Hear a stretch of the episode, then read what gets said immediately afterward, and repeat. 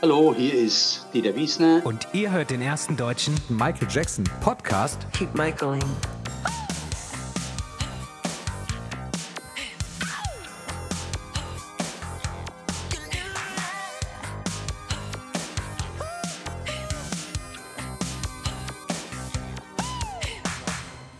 Willkommen zu einer neuen Folge des ersten deutschen Michael Jackson Podcasts. Kai und ich sitzen wie gewohnt circa 115 Kilometer weit auseinander. Das müsste ungefähr hinkommen, glaube ich, Kai. Äh, Hallo Kai. Ja, keine Ahnung. Hallo.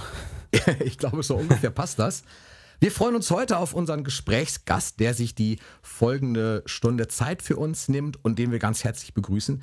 Sein Betätigungsfeld lag im Merchandising-Bereich vieler großer Firmen. Er engagierte sich unter anderem aber auch für die Initiative Kinderlachen und ist Autor des Buches Michael Jackson, die wahre Geschichte, in der er von seiner Zeit als Vertrauter und Manager von Michael Jackson erzählt. Herzlich willkommen, Dieter Wiesner.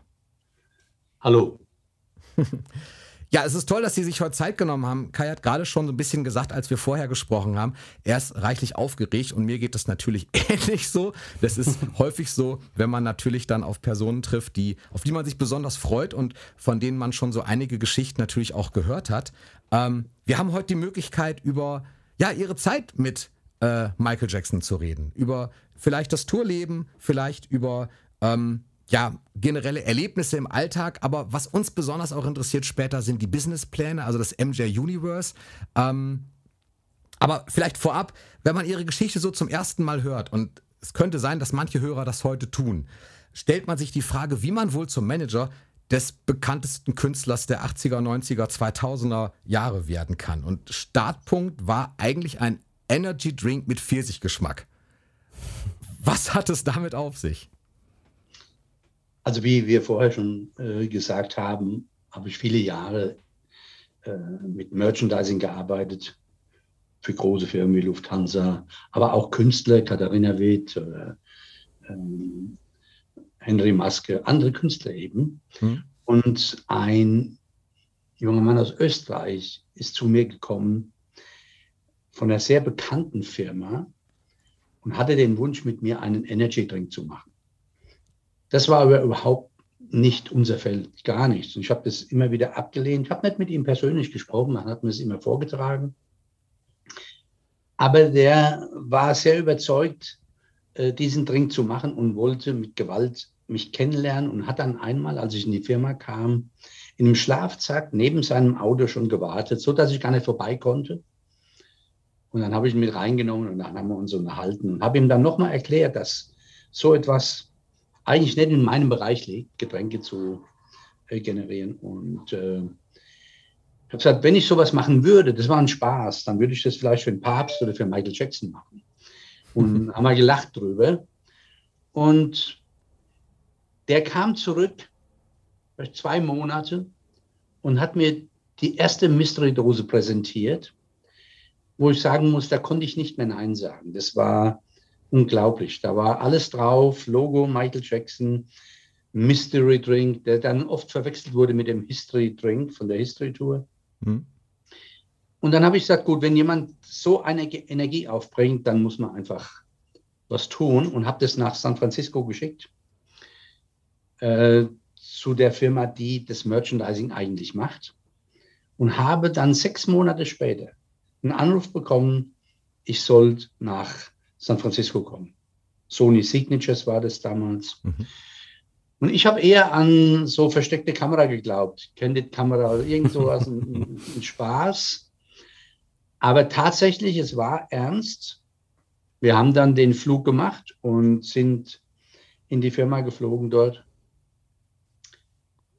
Und das war ein anderes Arbeiten. Die Amerikaner sind da sehr, sehr auf den Punkt.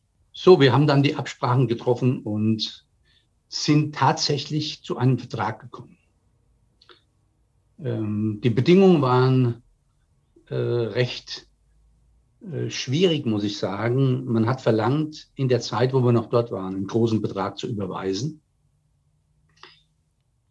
Was wir dann äh, gemacht haben, weil es ist der größte Künstler auf der Erde, das war für uns ja auch eine besondere Sache. Und dann hat man uns gesagt, wenn wir zurück sind, am Monatsende, es war am Monatsanfang, muss die zweite Summe überwiesen werden, sonst ist die erste Summe verloren. Mhm. Also war eine Vorgehensweise, die uns fremd war. Aber wir haben es gemacht. Es ging um viel Geld damals. Und nachdem wir das erste Geld überwiesen haben, äh, sind wir nach Los Angeles gefahren. Dann mussten wir noch trainieren, wie man den Künstler begrüßt, wie wir, wie wir aufstehen und so. Die haben uns alles versucht zu lernen. Und wir waren natürlich die richtigen Deutschen mit Anzug, mit Krawatte, mit allem, was dazugehört. Und sind da auf die coolen Amerikaner getroffen. Das war ganz besonders und haben dann geübt mit dem Aufstehen und Begrüßen. Und in dem Moment, als wir das alles geübt haben, geht die Tür auf und der kommt rein. Mit einem zu weiten T-Shirt, äh, Sporthose, unglaublich zurückhaltend, hat die Hände nach oben so zur Begrüßung, hat sich verneigt, wie äh, das in Japan eigentlich üblich ist, und hat sich hingesetzt und ist auf dem Stuhl geschaukelt. Und jetzt muss ich ihm das präsentieren und zeigen. Und natürlich dann, ich habe ihn nur aus dem Fernsehen gekannt, nur wie alle anderen auch. Und jetzt steht mir vor so einem Künstler und dann schlägt einem die Ader am Hals, aber er hat eine solche ruhige Art gehabt und so, es war so relaxed irgendwie, dann habe ich das alles vorgetragen. Und in der Zwischenzeit, wo wir es vorgetragen haben, hat er die Dose genommen und wollte die aufmachen. Und dann sind die alle ausgeflippt um ihn herum. War damals äh, Begleiterin Judy Green und so, die haben alles, als würden wir unseren besten Klienten in dem Fall äh, vergiften wollen. Mhm. er hat gelacht und hat die dann hingestellt, hat sie nicht getrunken und hat aber gesagt, er möchte das überall sehen. Es war dann schon, war längere Zeit dazwischen, kurz vor der History Tour, da würde er sie gerne sehen, diese Dose. Und wir haben uns dann verabschiedet, war natürlich ja super happy. Wir haben den Künstler und haben einen Vertrag und das war jetzt ganz was Neues für uns. Und als wir zu Hause waren, dann hat der Mitarbeiter aus Österreich dann alles organisiert, es wurde produziert und es ist unglaublich angelaufen. Also die Dosen wurden bestellt überall her, in Russland, überall. Das war unglaublich für uns. Und dann kam Michael Jackson nach München ins Hotel und war die Vorbereitung für das Konzert.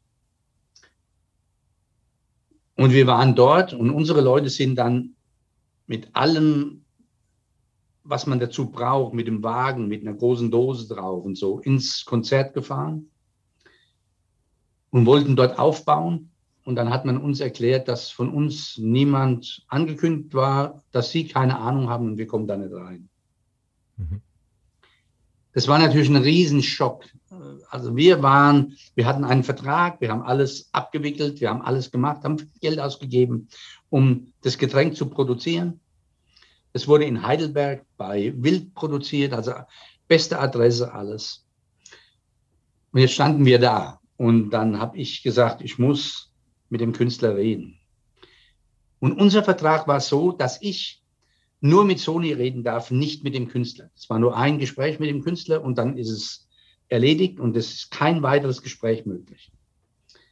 Aber ich hatte seinen Chef-Bodyguard kennengelernt, der Ray Negin, und dann bin ich ins Hotel gefahren und habe gesagt, ich habe ihn da getroffen habe gesagt, ich muss unbedingt mit Michael Jackson reden. Wir haben da ein großes Problem. Und er wusste auch von dass es so einfach nicht geht einfach. Und äh, er hat mir dann gesagt, ich soll bitte warten, bis die Leute äh, weggefahren sind im Hotel, alle Leute von der, dem Veranstalter und dann bringt er mich hoch zu ihm. Das war natürlich für mich natürlich auch ein unglaublicher Anspannung. Mhm. Man geht hoch zu diesem Künstler und sagt ihm, dass seine Leute uns eigentlich betrogen haben. Und da gibt es nur zwei Möglichkeiten. Er schmeißt mich auf der Stelle raus hm. oder er hört zu. Aber das Risiko musste ich eingehen. Das war einfach, es ging, ging nicht anders. Sonst hätten hm. wir große Schwierigkeiten gehabt. Und dann hat mich der Wayne tatsächlich hochgebracht. Ich saß dann in der Suite vorne auf einer Couch und habe ihn telefonieren hören. Das ging 15 Minuten vielleicht. Die Anspannung wurde immer größer und dann plötzlich kommt er dann, begrüßt mich genauso freundlich wie in Los Angeles, setzt sich zu mir auf die Couch und aus diesem Gespräch ist dann ein Gespräch von fast zwei Stunden geworden. Und das Ende des Gesprächs war, ich hatte ihm alles vorgetragen, habe ihm das gezeigt und er hat mir dann eigentlich nur gesagt, Dieter, I know what is going on behind the scene. Also er weiß genau, was hinter den Kulissen abläuft. Und er lädt mich jetzt im Moment ein auf die ganze Tour, die History-Tour. Und dann sehen wir weiter. Ich kann, kann, das Getränk promoten überall und so. Das war der, die erste Idee von mir. Aber ich habe ja hier laufende Betriebe gehabt und musste sehen, wie man das realisiert. Und ich habe dann gebeten um eine kurze Unterbrechung. Jetzt muss ich mal kurz telefonieren.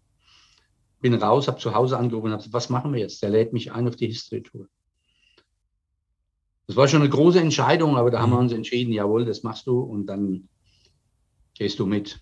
Da bin ich wieder rein, sage, Michael, ich mache das. Ja, ich bin da, sagt er, hat sich gefreut. So, das war natürlich eine gigantische Vorbereitung und dann bin ich mit ihm zwei Jahre lang um die Welt gefahren. Also es waren 96, 97 war die History Tour in all den Ländern und er war ein sehr, sehr vorsichtiger Mensch. Auf der Bühne war er, ja, das kann man schwer beschreiben, ist er mhm. explodiert. Es war mhm. ein anderer Michael, den ich dann später kennengelernt habe. Mhm. Und er wollte immer, dass ich bei ihm bin. Und die Leute, die eigentlich das alles machen und von Sony, die waren natürlich nicht begeistert. Das Problem war, bei so einem großen Künstler wollen die keinen Quereinsteiger, der da dazwischen kommt und, und irgendeine Möglichkeit hat, mit ihm zu reden. Und, und, aber die konnten das nicht verhindern. Also er wollte immer, dass ich bei ihm bin. Ich war überall dabei. Ich war auch hinter der Bühne, wenn er auf der Bühne war. Und, und so im ersten Jahr, so in der Mitte des ersten Jahres, fing er dann an, sehr viele persönliche Dinge mit mir zu reden. Und was in seinem Leben so abläuft. Und so sind wir immer näher und immer näher gekommen. Er hat ganz langsam das ausgetestet oder so. Ich habe dann noch überhaupt keine Idee gehabt, was da eigentlich draus entstehen sollte äh, später. Bis er dann kam und sagte, wenn die History Tour vorbei ist, kommst du mit auf die Ranch und würdest du dir das zutrauen, das alles zu übernehmen. So, also im zweiten Jahr auf der History Tour haben wir angefangen, schon alle Details zu übernehmen. Ich musste mich dann schon mit äh, seinem Management auseinandersetzen. Damals sind dann schon die Vorbereitungen gelaufen, ähm, ein komplettes neues Team aufzustellen, ohne dass es irgendjemand wusste. Das war für ihn ganz mhm. wichtig. Äh, er hat verschiedene dieser Dinge, so wie Sneak Attack, wie in anderen Bereichen auch. Ähm, er wollte einfach von heute auf morgen den Leuten mitteilen, dass alles erledigt ist dass er sich für das, das hat er auch getan, dann bedankt mit Briefen an seine Anwälte, an all die Leute und gesagt, dass es jetzt erledigt ist und er fängt eine neue Ära an. Mhm. Für ihn war klar, nach der History Tour gibt es keine Tour mehr, wo er um die Welt fahren muss, wo er Spritzen kriegt, wo er aufgebaut wird, um sowas durchzustehen. Es ist nämlich, das sind zweieinhalb Stunden auf der Bühne und das jeden zweiten Tag und so, das ist eine gigantische Anspannung. Und er hat mir gesagt, mit 50 tanzt er keinen Moonwalk mehr. Da will er komplett was Neues machen. Sein früheres Team wollte dann, dass er später, wenn er das nicht mehr machen kann, in Las Vegas auftritt, wie andere Künstler das auch machen, Celine Dior oder, oder so. Mhm. Es war für ihn ganz klar, dass es das nicht passiert. Und ich hatte dann einen relativ schweren Stand äh, in Amerika. Ich komme dann als Deutsche äh, in diese kleine Community.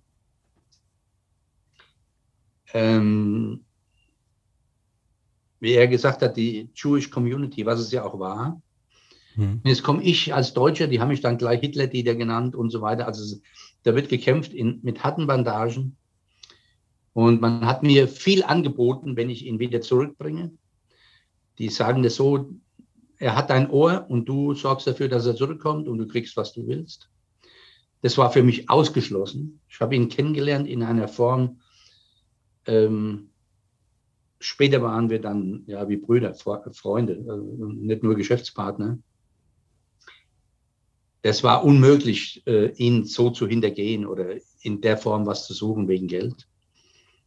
Und so sind wir wirklich zusammengewachsen und haben dann wirklich verschiedene Dinge aufgebaut. Und das MJ Universe, das war ein Traum von ihm, ein Wunsch von ihm, der äh, lang geplant war. Ich habe selten erlebt, dass ein Künstler, und von ihm hätte ich das in, so, in der Form auch, auch nicht erwartet, so genau vorplant.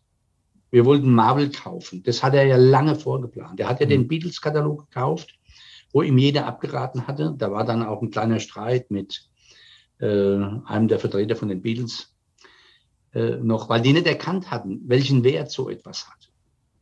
Ja. Der Katalog hat damals zu der Zeit schon 1,4 Milliarden Wert gehabt. Und dann war seine Idee, den Marvel-Katalog zu kaufen mit äh, 4800 Charakteren drin. Und ich erinnere mich noch gut dran, wenn wir, ich musste immer mit ihm ins Kino gehen, was nicht so mein Fall war. Aber das habe ich dann natürlich immer gemacht. Alle neuen Filme musste ich angucken. Und er hat einen genauen Plan von Spider-Man und all diesen Dingen, die da kommen werden. Da war das noch nicht auf dem Markt. Und Marvel war ziemlich auf dem Boden. Und er hatte, da steigen wir ein, wir kaufen das. Und ich habe dann über drei Banken äh, die 1,4 Milliarden zusammen gehabt, war am Tisch. Die Banken waren dann am Tisch und haben mit ihm persönlich gesprochen. Und es war alles vorbereitet. Also er hätte den Marvel-Katalog gehabt, hat einen genauen Plan. Und ich habe immer, wenn ich mal weggefahren bin von der Ranch, ich habe dann auf der Ranch gewohnt, wenn ich mal weggefahren bin, musste ich immer ein Telefon für ihn bereithalten. Und deshalb habe ich sehr viel Sprachnachrichten, die er mir aufs Band gesprochen hat, wenn ich mal nicht telefoniert habe mit ihm. Mhm. Da muss er das loswerden. Und erklärt er sehr schön, wie er das sich vorstellt mit Marvel und was da passieren wird und so. Und tatsächlich heute, aus heutiger Sicht, Marvel ist explodiert, mhm. ja, die ganzen Filme auf dem Markt und so weiter. Das wäre seins gewesen. Also er hätte ein wunderbares Leben gehabt mit den Plänen, die er hat. Und für die Fans, wir haben oft darüber gesprochen, was passiert damit. Sagt er, alle drei, vier Jahre würde er ein großes Konzert machen an den Pyramiden oder an, an Roten Platz in Moskau oder solche Plätze für alle Fans. Er wird nicht mehr reisen wird dahin gehen, dass die Fans ihn sehen können, alle drei, vier Jahre mal. Aber ansonsten hat er sich fokussiert auf die Filme und auf diese Sache, die er sich immer gewünscht hat. Er hat für äh, Disney und für all die Leute immer wieder äh, Sachen geliefert. Er wurde aber nie dazu eingeladen, dann Teil davon zu sein. Und er hat den Wunsch gehabt, das zu tun. Mhm. Ich möchte noch einmal ganz kurz zurück zum Mystery Drink. Ähm, denn äh, ich, das ist nämlich etwas, das interessiert ähm, uns sehr. Vielleicht haben das aber auch viele damals nicht mitbekommen, denn ich glaube, 2011 oder 12 rum gab es quasi ein, ja, so ein, so ein Re-Release vom Mystery Drink, aber äh, bis heute war mir und Tim, glaube ich, auch nicht äh, so ganz klar, ob sie da involviert waren oder ob das, also was, was das war. Denn wir haben das damals tatsächlich irgendwie äh, gekauft. Das kam aber nie richtig auf den Markt. Und ähm, wenn sie nicht involviert waren, äh, gibt es denn eine Chance, dass vielleicht der Mystery Drink irgendwann doch nochmal zurückkehrt? Der Originale? Der Originale. Also wir waren nicht involviert. Mhm. Wir waren sehr erstaunt, dass einfach jemand den Mut hatte, diese Rechte einfach zu nutzen und den Drink mhm. zu bringen. Wurde dann auch relativ schnell gestoppt, nicht von uns. Ja. Das ist dann irgendwie wieder verschwunden. Und man kann auch die Dosen, wenn man die vergleicht, sieht man den Unterschied. Natürlich. Ich die Originaldose hier. Und ich habe noch das letzte Tray komplett verpackt. Ja. 24 Dosen. Und das wäre natürlich durchaus möglich, wenn die Fans sagen würden, das würden wir gerne haben, dass man sowas nochmal neu auflegt. Ich habe es nicht mehr gemacht danach. Ähm, es ist so viel passiert. Äh, und als er dann gestorben ist, da wollten wir nicht losgehen und jetzt irgendetwas mhm. machen und damit Geld verdienen. Mhm. Äh, alles, was ich mache und Dinge, die ich hier habe, sehr besondere Dinge, die werden versteigert und es geht zu Kinderlachen. Äh, das ist also der Weg, den ich dann gegangen bin. Aber es wäre grundsätzlich möglich, diesen Drink nochmal neu aufzulegen. Mhm, okay. Ähm, wir haben ja eben kurz schon so ein bisschen MJ Universe, über MJ Universe gesprochen. Ähm, Sie haben ja erwähnt, dass Sie so zeitweise auf Neverland gelebt haben. Ähm, uns würde halt interessieren, wie, wie sieht denn so ein, so ein Tag aus auf Neverland? Also war Michael zum Beispiel, war Michael immer, immer da äh, oder waren Sie auch mal alleine im Freizeitpark unterwegs oder was alles da auch gab? Ne? Wie sieht so ein Tag aus auf, auf, Neverland einfach? Also ich habe relativ lange dort gewohnt, über sechs Jahre. Hm. Und ähm, für Michael hat immer der Tag angefangen, wenn er wach war. Das konnte nachts sein, das konnte am Tag sein, das war eben so. Und dann hat er angerufen mhm. und dann hat er gearbeitet. Und was bei so einem Künstler auch sehr erstaunlich ist, der Kopf hört nie auf zu arbeiten. Mhm. Der hat immer auch Songs kreiert noch, ja, immer wieder eingespielt. Wir hatten ja das Studio auf der Range und so, sind einige Dinge, die wir da gemacht haben. Und ansonsten für mich war der Ablauf, ja, ich hatte viel zu tun und ich hatte einmal die Unit 1, so ein separates Haus auf der Range. Mhm. Dann hatte ich im Haus meinen eigenen Platz. Ja, und morgens steht man auf, da kann schon mal passieren, dass ein Elefant vorbeiläuft oder ein Kamel. Tiere vom Park, die werden dann in ja. den See geführt. Und, und äh, das ist spezi ganz speziell. Also, wo ich das erste Mal auf die Range gekommen bin, wenn man so einen Künstler kennt und in diesen Hotels, stellt man sich vor, da kommt man hin, da ist alles aus Gold und großes Haus und alles. Es war komplett anders. Mein erster Besuch auf Neverland, dann hat er mir extra gesagt, wenn du reinkommst, da ist oben das Gate erstmal, da wird alles kontrolliert. Und dann fährt man nochmal ungefähr zwei Kilometer auf der Ranch bis zum Main Gate, also das Haupttor. Und er hat mich gebeten, dann äh, bitte auszusteigen, nicht reinzufahren und auf das Tor zuzulaufen. Wenn man auf das Tor zuläuft, dann geht es ganz langsam auf und dann fängt Musik an. Hm. Keine Michael Jackson Musik. Es war immer äh, Musik für Kinder und Opern und so. Ganz besondere Musik. Äh, manchmal, wenn ich reinhöre, ich habe die Musik hier, ist ganz erstaunlich. Und es lief auf der ganzen Ranch. Unter jedem Stein waren Lautsprecher und ganz leise. Da bin ich reingelaufen, bin Richtung Haus gelaufen und dann wenn man da ankommt, dann kommen alle Bediensteten aus dem Haus raus und stehen Spalier. Mhm. Der Koch, beide Köche mit dem äh, weißen Hut und angezogen und die, und, und die begrüßen einem dort. Das war unglaublich eigentlich. Das kennt man nur aus Filmen oder so. Und dann, die Tür ist auf und dann kommt man rein und da hat er mich empfangen dann. Mhm. Hat mich begrüßt und dann geht es in das Haus. Und das Haus ist ein, ein Haus in Landhausstil. So warm und so schön und so, also ganz anders, wie man das erwarten würde. Und alles ganz normal. So, da hatte ich meinen Platz in der Unit 1 und im Haus.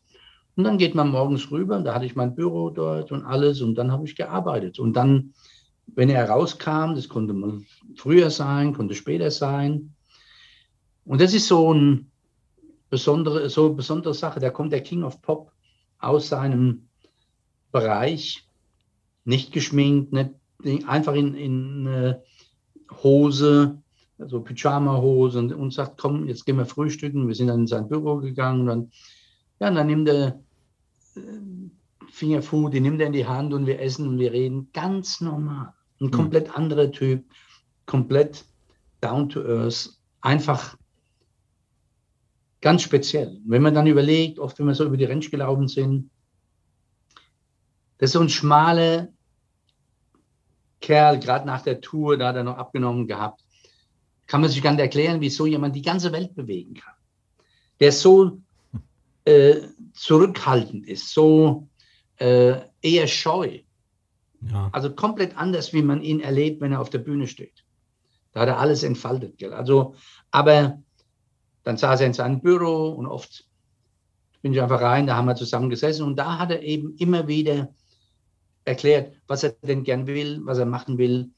Und dann sind wir eben, ja, manchmal zwei Monate, drei Monate auf der Ranch gewesen. Ich bin dann, was ich sonst nie gemacht habe, auch mal auf so einen Quad, da habe ich immer Science genommen, das Größere, waren verschiedene Quads, auch für die Kinder oder die Elektroautos. Bin über die Ranch gefahren, bin immer zu seinen Tigern gegangen, das war immer so ein Ritual und zu den anderen Tieren einmal die Runde gedreht rausgefahren, von Ranch ist ja riesengroß. Mhm. Dann mal raus auf den Berg gefahren und da oben in der Sonne gesessen. Äh, da gab es mal ein schönes äh, Ereignis, als ich zurückkam. Er hat mich gesucht die ganze Zeit und ich hatte kein Handy dabei.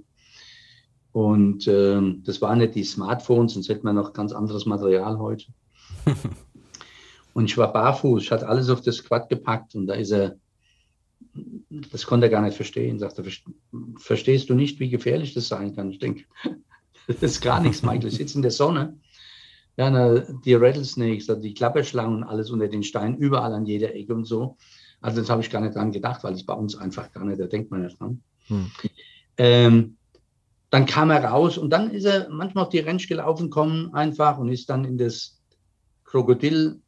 Krokodilbecken ist er über den Zaun gesprungen und hat die rumgeneckt und so weiter und so fort. Also einfach relaxed, einfach gut gelaunt, einfach. Manchmal hat er dann Phasen, wenn die anfangen, diese Angst zu kriegen, es könnte nicht weitergehen oder das irgendwie, das wird dann schwierig. Da waren manchmal so die Phasen, da mussten wir zusammensitzen, da haben wir geredet und wenn wir dann geredet haben über das, was kommt und was man noch machen kann, da war er komplett excited und, und da war er voll dabei. Und dann hat er gesagt, komm, wir gehen nach Vegas und dann muss man das alles organisieren. Und dann waren wir mal zwei Monate in Las Vegas. Das war für ihn einfach ein Traum, die Lichter zu sehen. Und dann haben wir das wieder gemacht. Und dann ging es wieder zurück auf die Ranch oder wir sind irgendwo hingeflogen, nach Miami ins Studio. Also das war so der Ablauf nach der History Tour, wo mhm. er hm. geplant hat und so. Das war so seine, seine Welt. Wenn auf der Ranch auch ein Studio war, ähm, wie produktiv war er auf Neverland? Also war das, gehörte das zum Alltag, zum Tagesgeschehen auch dazu, dass er im Studio auch für sich gearbeitet hat? So ein bisschen weiß man es ja auch, wie er gearbeitet hat. Es lief ja ganz viel ähm, darüber, dass er Songs fast schon komplett im Kopf hatte und die ähm, dann verwirklicht hat über verschiedene Sprachspuren und kann man ja lange drüber reden, aber war er auf der Ranch selber auch produktiv, also musikalisch produktiv? Es war etwas, was nie aufgehört hat. Er hat ja immer geplant, es ist jetzt Ende und das macht er nicht mehr. Aber das ist immer wieder passiert, hm. dass er was im Kopf hatte. Und wir waren oft, wenn wir außerhalb waren in LA, im Studio, da sagt er, ruf mal schnell im Studio an. Dann habe ich unseren äh, Mitarbeiter im Studio angerufen und dann hat er, was er im Kopf hatte, reingesungen. Er hat ja alles, die Instrumente und alles mhm. mit dem Mund gemacht. Er hat kein Instrument gespielt. Und das hatte er alles im Kopf. Und dann konnte der im Studio schon arrangieren, konnte schon mitarbeiten. Wenn wir zurück waren, war schon ein Teil des Songs da. Mhm. Das ist immer wieder passiert. Mhm. Aber er hat nie vorgehabt, ich bin mir, er hat mir mal gesagt, Dieter, die Zeit ist vorbei. Ich habe den Zenit erreicht ich möchte jetzt was anderes machen. Und die Welt verändert sich, es gibt andere Musik, es gibt andere Künstler und es gibt andere Ideen. Ich kann das nicht mehr erreichen, was ich erreicht habe. Hm. Und das will ich auch nicht. Aber ich wusste, wir hatten circa 1000 Songs auf der Ranch, wo ich ab und zu mal reingehört habe. Und die waren alle, da waren viele, die waren einfach wunderbar. Das war kein Thema für ihn. Die waren nicht gut genug für ihn. Es musste er hat, eine, als wir, wir haben am Ende dieser Reise What More Can I Give gemacht. Das war der erste, das erste Lied, was rausgekommen ist, nie richtig rausgekommen, mhm. was er alleine mit Clear Channel produziert hat. Das war seine Idee, äh, We Are the World Part 2. Mhm. Das war What More Can I Give in Spanisch und Englisch. Mhm. Es war wirklich ein Traum. Ich habe dann 32 Künstler aus USA zusammengebracht die das mit ihm gesungen haben. Celine Dion, alle sind im Video. Und es ist auch vorgestellt worden in Las Vegas damals. Und leider kam dann alles anders. die Angriffe gegen ihn. Als man gemerkt hat, dass der Künstler verloren ist, dann lief es leider so mit den ersten Anschuldigungen äh, mit Kevin Aviso. Aber bis dahin hat er intensiv gearbeitet und das hat er auch auf der Ranch gemacht. Es gab, normal hat er zwei, drei Stunden, ist er aber ins Studio gefahren und hat getanzt. Hm. Das war einfach. Dann hat er Kinder mitgenommen, äh, äh, zwei, die haben mit ihm getanzt, da hat er vorbereitet für Videos, die kommen und so weiter, dass die das lernen und mitmachen. Das, hat, das war wunderbar, das war einfach klasse. Das war sein, das, das, das hat er gebraucht. Und das hat er mhm. immer wieder gemacht.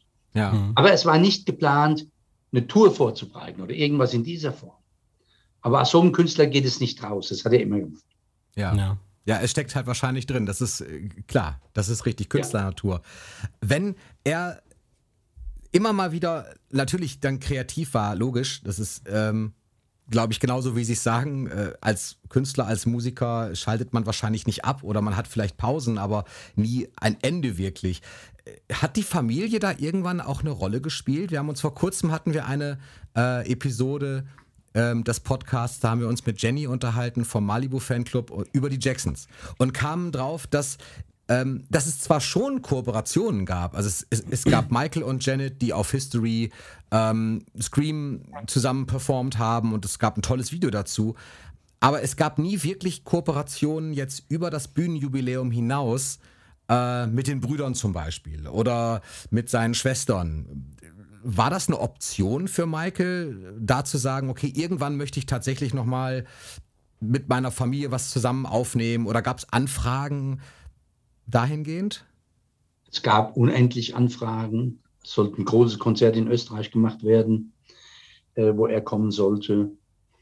Aber in dem Moment, wo die Brüder angefragt haben, dass sie dann heimlich kommen, ihn überraschen auf der Bühne, war es vorbei. Mhm. Es war für ihn komplett ausgeschlossen, mit seinen Brüdern auf die Bühne zu gehen. Komplett ausgeschlossen. Und es war nicht, weil er die nicht mochte oder so, aber es mhm. war für ihn künstlerisch einfach komplett ausgeschlossen. Und es gab gute und schlechte Phasen in seinem Leben, wie er sich gefühlt hat.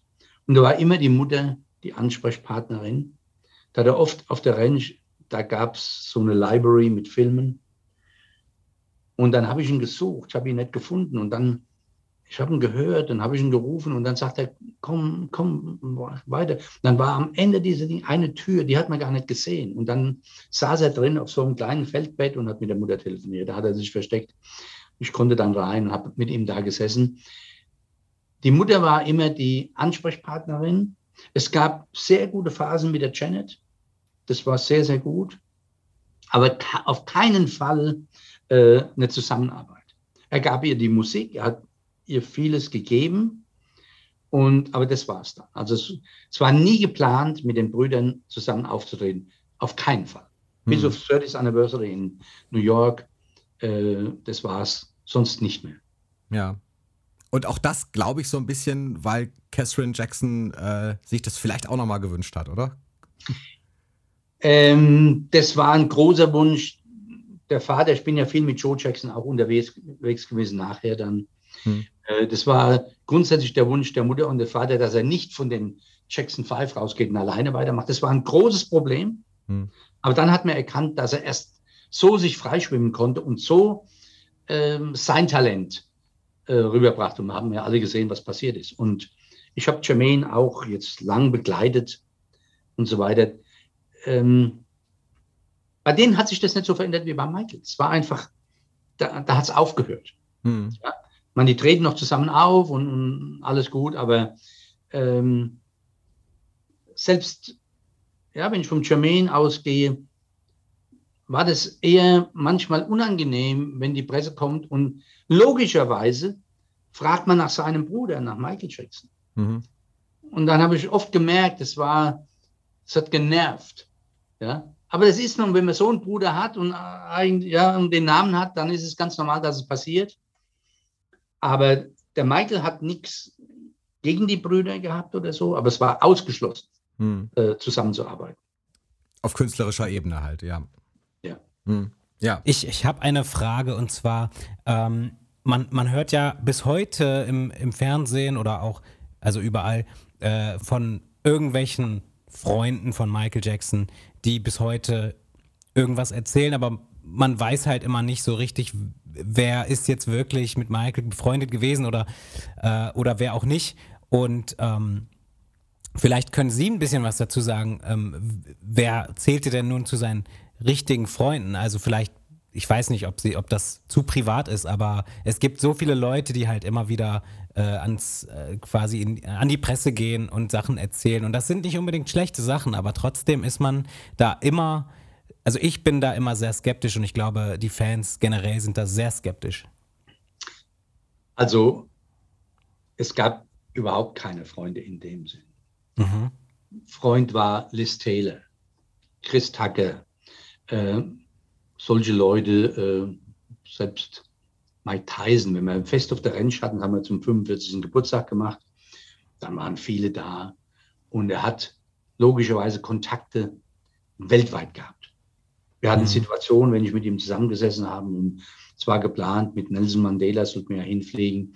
Dann ist er ans Telefon gegangen und hat die Nummer gewählt und da war Mandela dran. Da ist er manchmal, konnte man gar nicht drauf reagieren. Oder Bill Clinton zum Beispiel, der ist gekommen, hat die Kinder mal gehütet auf der Range oder so.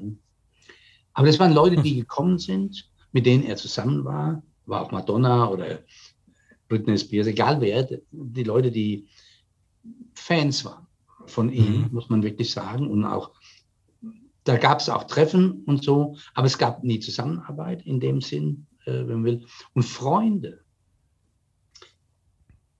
Ich kenne niemanden, der auf der Ranch war, mit ihm zusammen war, ähm, außer die Familie von ähm, äh, New York, der Frank Casio, der war als junger mhm. Mensch auf der Ranch und so. Ja, oder die Familie zum Beispiel. Das waren Freunde in Hamburg, ja. die er gerne besucht hat, wenn er in Hamburg war, wenn er in Deutschland war. Hm. Das hat sich so ergeben. Aber ansonsten, äh, und die waren ja auch nur, wir hatten uns im Hotel getroffen damals mit der Familie und da entstand diese Situation. Aber er hatte niemanden, und das ist so etwas, was mich immer sehr beeindruckt hat. Er ist ein Mensch, der weltweit äh, also 90 Prozent der Menschen auf der Welt kennen ihn wahrscheinlich. Und dann ist er, wir, wir haben die History Tour gemacht und Tausende von Menschen in den Stadien. Und dann kommt er zurück auf der Range und ist alleine. Ein ganz einsamer Mensch. Hm. Und mit Leuten, die er getroffen hat draußen als Michael Jackson, hat er keine privaten Dinge besprochen. Das gab, ging bei ihm gar nicht. Mhm. Und wir haben über, so, das ist auch vielleicht, ich, ich weiß nicht, wie das gekommen ist, dass wir so nahe gekommen sind. Er hat es ja gemacht.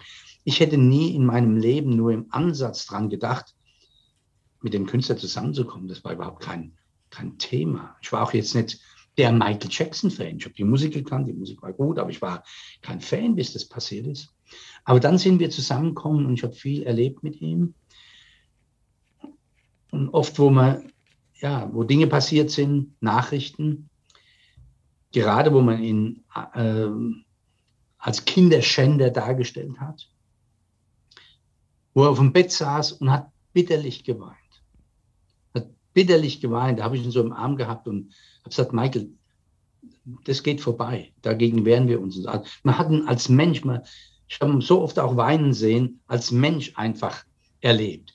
Für viele ist er der King of Pop und ein Gott, aber der ist ein Mensch, hm. der Schmerzen hat, der sich schlecht fühlt manchmal und so weiter und extremst betroffen war. Ich habe mit Michael Jackson oft, wenn wir auf Reisen waren, wir sind in Krankenhäuser gegangen, dann hat er äh, Charity gemacht, hat gefragt, wer braucht was. Und dann hat man irgendwas ausgesucht, da hat er Operationen bezahlt. Da war nie die Presse dabei. Das wollte er wollte, das hat er für sich gemacht. Und dann kriegt er so einen Vorwurf gemacht. Das war, und da hat man als Mensch wirklich gesehen und auch mit seinen Kindern. Das war für ihn der Traum, die Kinder dann dort zu haben und so weiter. Das war für ihn einfach. Aber da waren keine Freunde, sind teilweise Leute auf die Ranch gekommen, war der Arzt und so weiter. Und da waren Dinge, die passiert sind, die einfach, das waren keine Freunde in dem Sinn. Mhm. Ja. Also er war, wenn man so will, sehr allein und er hat einen ganz engen Kreis. Da war nur die Nanny, die Grace Ramamba und mhm. ich auf der Ranch, die dauernd mit ihm zusammen waren und die Bediensteten auf der Ranch natürlich, da waren 180 Leute. Mhm. Aber sie sind ja keine Freunde, da geht er ja nicht hin und sagt, ich habe Angst vor dem oder ich habe mhm. da ein Problem und so weiter. Also das ist, einer hat sich sehr oft als Freund ausgegeben, der hat ihn leider dann auch äh, in eine Situation gebracht in England, die nicht so schön war, der dann auch selbst gesagt hat, ich habe dann Fehler gemacht. Der hat ihn mit Martin Bashir zusammengebracht. Also ja. mhm. das kann man nicht als Freundschaft bezeichnen. Das hat er auch immer, immer gesagt, hat dann Abstand genommen. Äh, ja, ich kann das äh, nicht bestätigen, dass da Freunde waren, hm. ja. die heute aus dem Privatleben erzählen könnten. Letztendlich natürlich dann auch eine Zeit, Sie sprachen gerade die Doku, also was heißt Doku, aber diesen Film von Martin Beschir an, wo es dann ja auch die Gegendarstellung ähm, gab, beziehungsweise die ähm, The Footage You Never Meant to See. Und ja. ähm, ist in Fankreisen ja auch bekannt. Und wer es noch nicht kennt, sollte sich das auf jeden Fall anschauen, wenn er nur die Beschir-Doku kennt. Ähm, Bereich, eine Zeit, in der ja wahnsinnig viel passiert ist. Und wäre das nicht gekommen, ähm, hätte sich vieles auch anders ergeben. Letztendlich ist das MJ Universe ja daran ein Stück weit, oder was heißt ein Stück weit, daran ist ja ganz viel kaputt gegangen. Und ein ähm, Hörer, wir hatten vorher die, ähm, die Frage, ob denn Fragen an Sie bestehen. Und eine Frage war auch von Sir Toby 1975. Der fragte nämlich, ähm, hatte man Einfluss auf diese Ausstrahlung? Ich weiß, es gab die Zusicherung von Martin Beschir vorher eine, eine Vorab- ähm, Kopie zu senden, die abgenommen werden sollte. Das ist ja nicht passiert. Hatte man ansonsten irgendwie einen Einfluss darauf, ob das nun gesendet wird oder was damit passiert? Also ich war in Berlin bei Bambi mit ihm. Ich habe ihn nach Berlin gebracht bei der Bambi-Sendung. Da war der Bashir noch da. Hm. Und ich habe den Michael dann wirklich eindringlich gewarnt, weil mir aufgefallen ist, dass Bashir in die Suite gegangen ist und hat in seinem Schlafzimmer gefilmt und die Taschen durchwühlt. Hm. Und das Zweite war, dass er in der Suite uns mit den Kindern gefilmt hat, was absolut verboten war. Die Kinder sollten nicht gefilmt werden.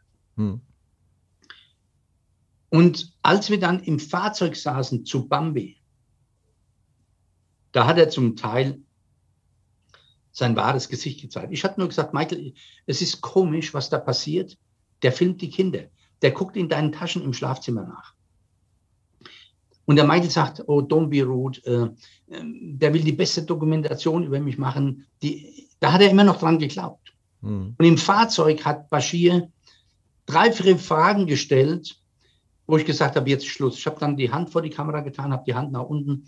Und da hat Michael erkannt, da stimmt was nicht und hat mich dann gebeten, kannst du den Film holen? Das war nicht mehr möglich. Er war dann noch bei Bambi mit bei, hat noch kurz gefilmt und war dann verschwunden. Das, er wusste genau, was da passiert. Hm. Und wir haben beim Rückflug sind wir angerufen worden.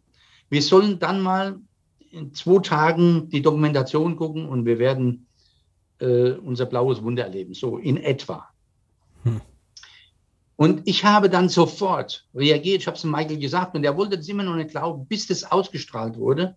Der Michael hat Teile mitgekriegt. Hm. Und Bashir kam vor der Ausstrahlung noch nach Miami und wollte ihm die komplette Doku zeigen und wollte filmen, wie er reagiert. Hm. Und das haben wir verhindert. Ich habe dann gesagt, du kommst nicht hier rein, du kannst alleine rein, aber ohne Filmteam.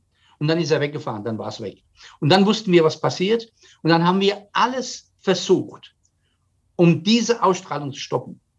Wir haben mehrere Anwälte eingeschaltet gehabt, wir haben mehrere Leute dort äh, gehabt, um das zu stoppen. Es war nicht möglich. Wir haben dann nur noch erreichen können, dass keine DVDs und keine Blu-rays und so davon verkauft werden. Das konnten wir noch stoppen, aber die Ausstrahlung nicht mehr. Ja. Und dann kam es ja zu der äh, Gegendarstellung, in der man ja dann deutlich sehen kann, ähm, mit dem Material, was eben parallel gefilmt wurde von Michaels Filmemacher, beziehungsweise von dem ähm, Videochronisten, ich weiß nicht.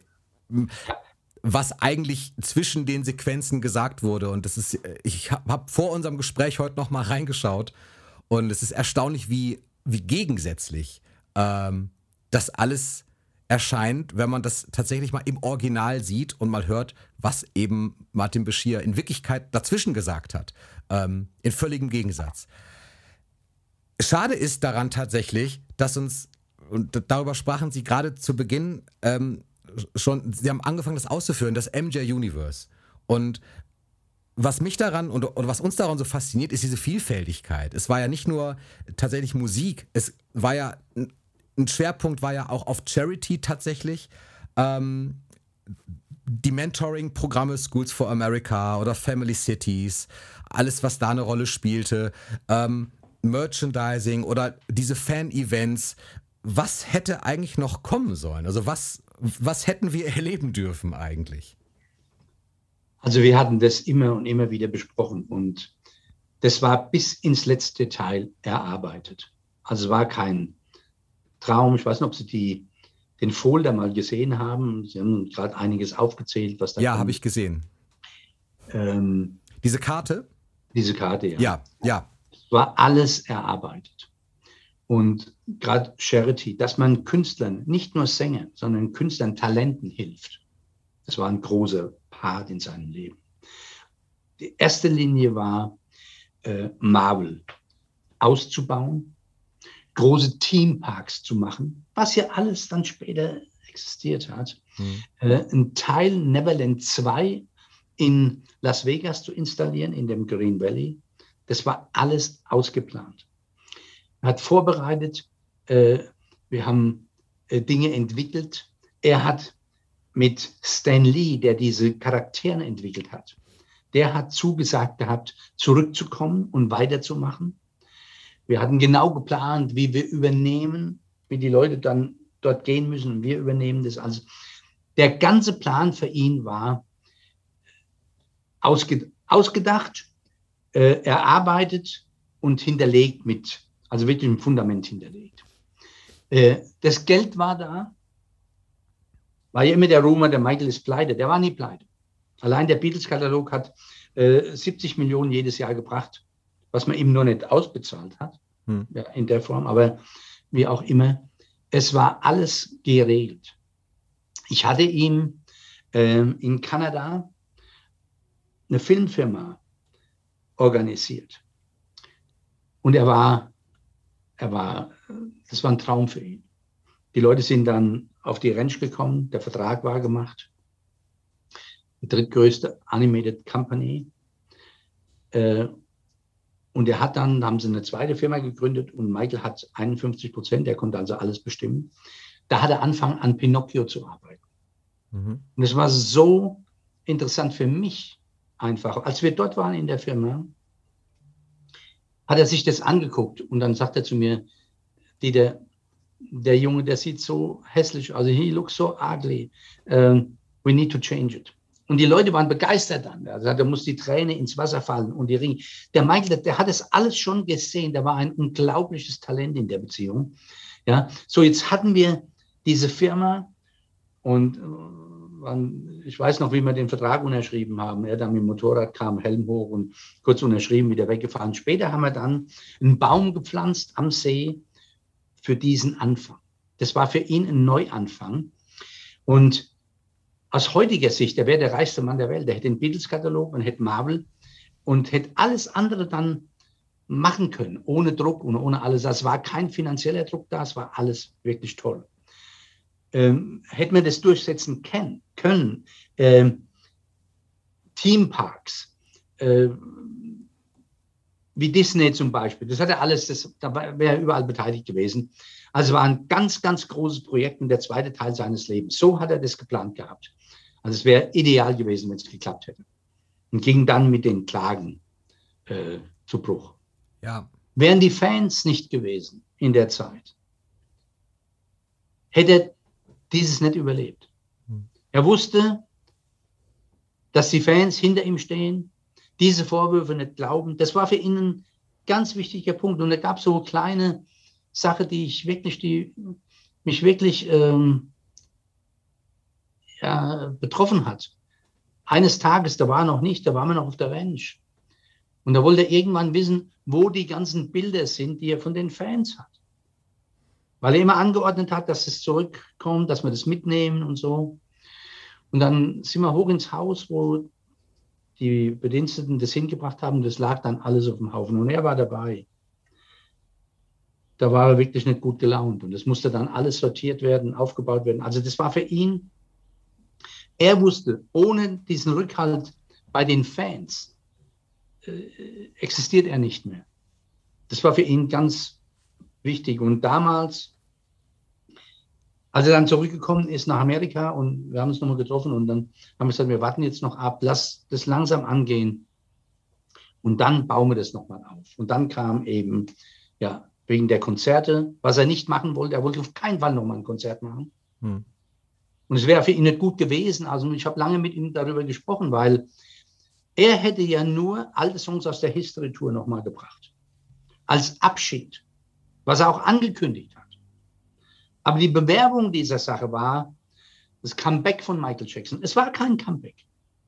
Das hat er auch so nicht gesehen und es wäre für ihn pressemäßig vermutlich auch schlecht ausgefallen, obwohl die Tour wäre sicher gut gewesen, war gut vorbereitet. Kenny Ortega, die haben alles gemacht, um das gut vorzubereiten und er war bereit, nur als er dann erfahren hat, dass über die zehn Konzerte hinaus 30 und dann 50 geplant waren und schon verkauft waren, mhm. dann hat er die Tür zugeschlossen und hat nicht mehr mitgemacht.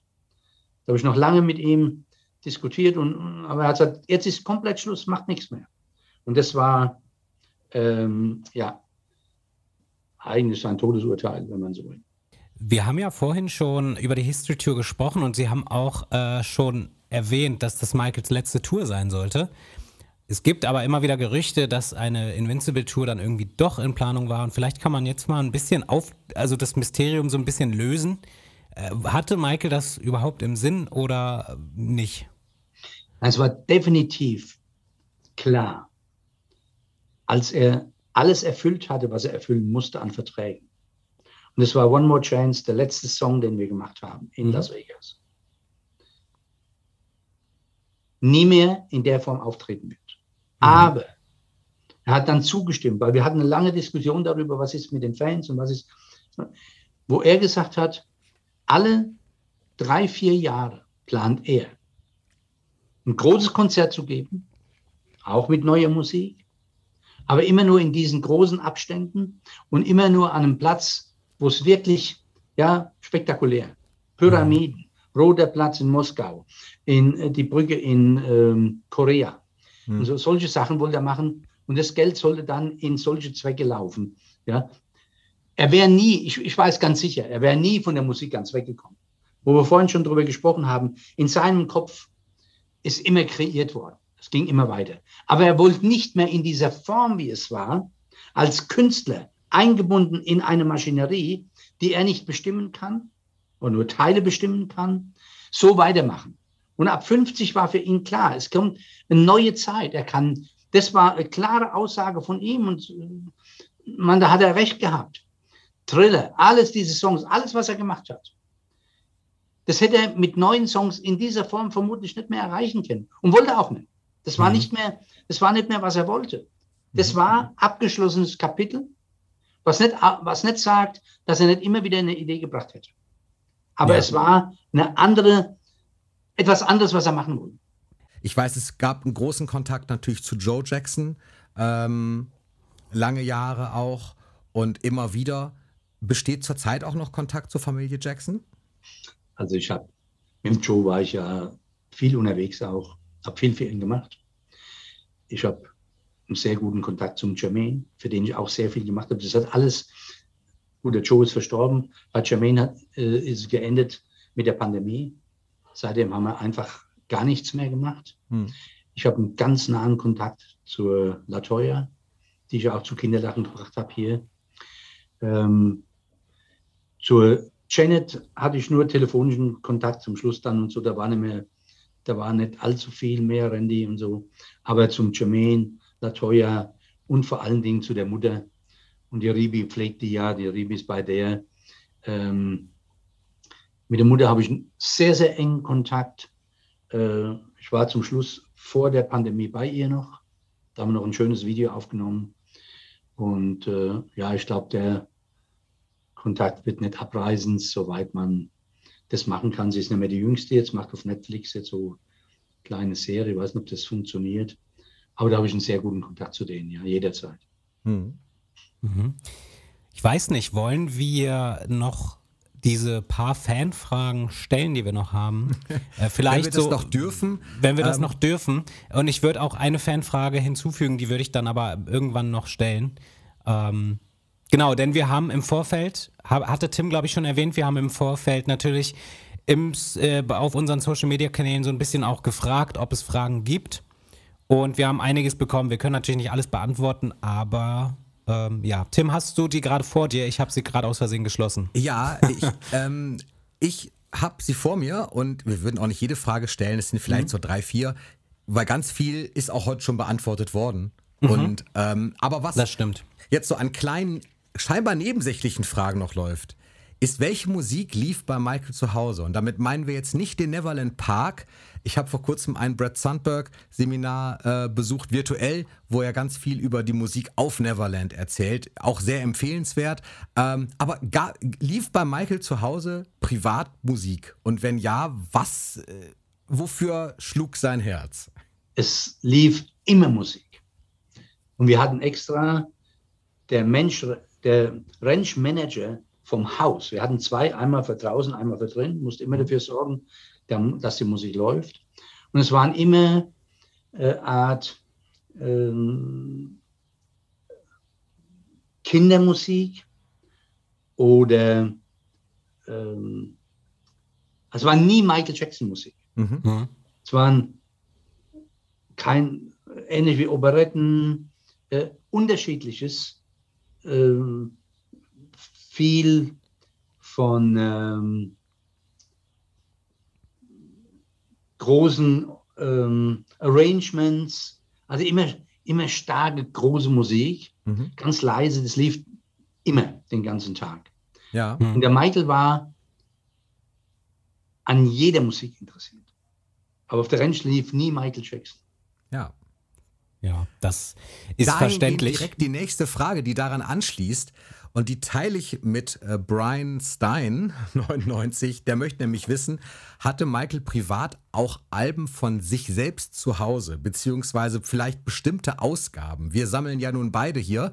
Ähm, und dahin geht die Frage, wenn ich jetzt in der Lage wäre, ich weiß nicht, ob ich meine eigenen Alben wahrscheinlich sammeln würde. Ich bin mir nicht sicher. Aber äh, hat, hat Michael das ein Stück weit auch gemacht? Also Michael hat alle Alben und ich habe durch einen Zufall, ich habe ungefähr 20 Laserdiscs hier. Ich wusste gar nicht, dass sowas existiert überhaupt. Mhm. Aber das hat er alles in seiner Library gehabt. Und ähm, ich habe so viel hier, weil, weil er mir die unterschrieben hatte für Charity-Zwecke, wenn wir unterwegs sind. Ich muss nicht immer eine holen. Also er hat mhm. alles auch gehabt. Gerade Special Editions hat er alle gehabt. Okay. Mhm. Ich äh, bringe mal jetzt schnell meine eigene Fanfrage mit ein. Bitte. Und zwar ist es auch etwas, was wo es Gerüchte zugibt. Und zwar äh, hat Michael ja äh, 1999 zwei Shows gespielt. Ähm, das war, glaube ich, es hieß Michael Jackson in France. Und es gab ähm, ein sehr, äh, äh, Entschuldigung, es gab einen Auftritt in München damals. Äh, und da ist etwas passiert, was sehr um die Welt ging. Und zwar ein quasi ein Unfall. Ähm, ich glaube, das muss ich jetzt nicht ganz beschreiben, was da passiert ist. Das wissen, glaube ich, alle. Und das kann man sich sonst auch nochmal ansehen, wenn man das unbedingt sehen möchte. Aber es gibt dazu sehr viele Geschichten. Ähm, und mich würde interessieren, welche Auswirkungen hatte das jetzt tatsächlich auf Michaels Leben bzw. Gesundheit? Also man muss sagen, es war kein Spaß. Es war im Endeffekt ein sehr gefährlicher Moment. Mhm. Aber man muss eins sehen, das haben viele Leute nicht gesehen. Ich meine, der wäre so klein und dünn und, und äh, zerbrechlich gewesen. Michael war total durchtrainiert. Mhm. Bis zum Schluss an, wo ich mit ihm zum Schluss auf der Ranch war. Man darf nicht vergessen, er hat manchmal Stunden getanzt. Der Michael war unglaublich drahtig und sportlich. Hätte man gar nicht angenommen. Der ist Wasserski gelaufen, der hat all diese Sachen gemacht. Ähm, Das war der einzige Grund, dass er sich nicht wirklich richtig schwer verletzt hat. Aber es war ein, ein ganz, ein ganz schlimmer Moment. Hm. Okay. Da ist dieses Bühnenelement ist runtergestürzt, glaube ich, Ja. ne, auf dem er stand. er, ja. er ist quasi mit, dieser, mit Ja. diesem Brückenteil zu schnell Genau. gefallen. Genau. Nach all der Zeit hört ja die Arbeit für Sie nicht auf. Wo liegt jetzt zurzeit Ihr Aufgabenfeld? Woran arbeiten Sie gerade zurzeit? Also es wird demnächst eine App rauskommen, die nur einmalig Geld kostet. Mit dieser App soll kein Gewinn gemacht werden. Und in einer gigantischen Qualität hoffe ich, dass es so mit den Leuten, die damit arbeiten im Moment, Mike sein Leben erzählt wird. Aber so die positiven Dinge, also nicht nochmal in all diese Dings rein, sondern und in einer unglaublich guten äh, Zusammenstellung. Ich glaube, das wird sehr, sehr gut. Und wenn das läuft, äh, bin ich gerade dabei, eine große Ausstellung seiner Bilder zu organisieren. Mhm. Wir wollen in Katar anfangen, eigentlich, aber die Leute, die mit mir arbeiten, äh, schlagen vor, dass man das auch hier macht und dann weltweit geht. Mit der Aus, ich habe alle Bilder von ihm. er hat damals immer wieder gemalt. Das hat er schon als Kind gemacht. Wir haben die ganzen Dinge, die er hat. Das hat er von Joe Jackson gehabt, von seinem Vater, der sehr begabt war in der Beziehung. Und Michael hat außergewöhnliche Bilder gemalt und hat mir immer gesagt, dass er selbst will nicht, dass es jemand sieht. Das ist einfach, er ist Sänger, er ist Künstler und die Leute sagen, was macht er denn jetzt? Aber das sind solche außergewöhnlichen äh, Bilder zusammenkommen. Wir haben die aussortiert und schätzen lassen. Ist fast eine Milliarde wert. Nach Schätzung kann man natürlich erst sagen, wenn sie ausgestellt werden. Und das wollen wir den Fans wirklich zugänglich machen, nochmal weltweit, äh, diese Bilder zu sehen, was er auch in diesem Bereich geleistet hat. Mit einer schönen Ausstellung, mit teilweise nachgebaut Neverland äh, Parts und so weiter. Also das könnte nochmal ganz interessant werden. Also da bin ich mit Arbeit noch nicht am Ende. Hm. Sie hatten vorhin, als wir über Neverland gesprochen haben, auch, glaube ich zumindest, kurz, äh, vielleicht habe ich das auch falsch verstanden, kurz erwähnt, äh, dass gerade Sie gerade daran arbeiten, Neverland zugänglich zu machen oder sowas in der Form? Oder habe ich das vielleicht falsch verstanden? Wir- Oder dürfen wir darüber nicht reden? Ich habe das nicht gesagt, aber wir sind daran äh, mit dem Käufer am Reden, der sich, die Angst war ja, dass man dieses ganze Areal aufteilt und verkauft. Hm. Hm. Aber es ist in der Beziehung ein bisschen Hoffnung und Vernunft eingetreten, dass man das eben vielleicht doch nach seinen Wünschen äh, ausbaut und Neverland öffnet. Aber das ist ja ein, ein Mhm. Wunsch im Moment. Okay, also Aber noch nicht, bisschen nichts Sicheres.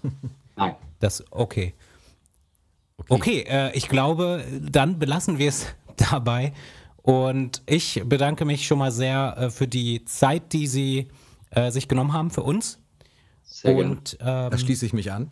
ja, Ich hätte noch Stunden zuhören können. ja, ich auch. Deswegen bin ich auch einmal so raus gewesen, weil ich halt auch, äh, man ist halt so in Gedanken dann auch.